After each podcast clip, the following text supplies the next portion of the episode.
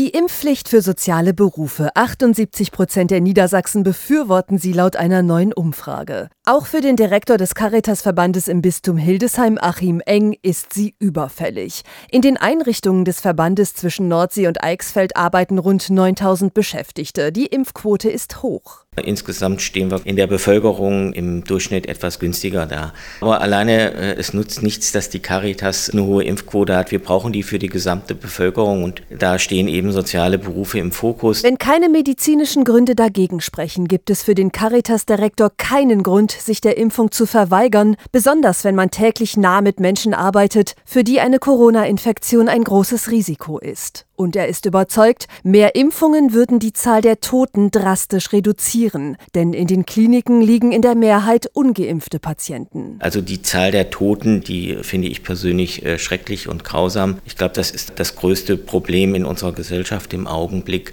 dass wir dieses nicht so sensibel wahrnehmen und eher äh, fixiert sind auf Beendigung von Lockdowns und Maßnahmen, die dann zur Normalität führen. Deshalb sein eindringlicher Appell und der gilt nicht nur für die Beschäftigten Beschäftigten in sozialen Berufen. Es gibt meines Erachtens nach eine dringende moralische Verpflichtung, sich impfen zu lassen. Und die Menschen sollten sich die Situation in Deutschland, aber auch in der Welt nochmal genau angucken, dass wir hier mitten in einer Pandemie sind und dass das sozusagen eigentlich kein Wunschkonzert sein kann.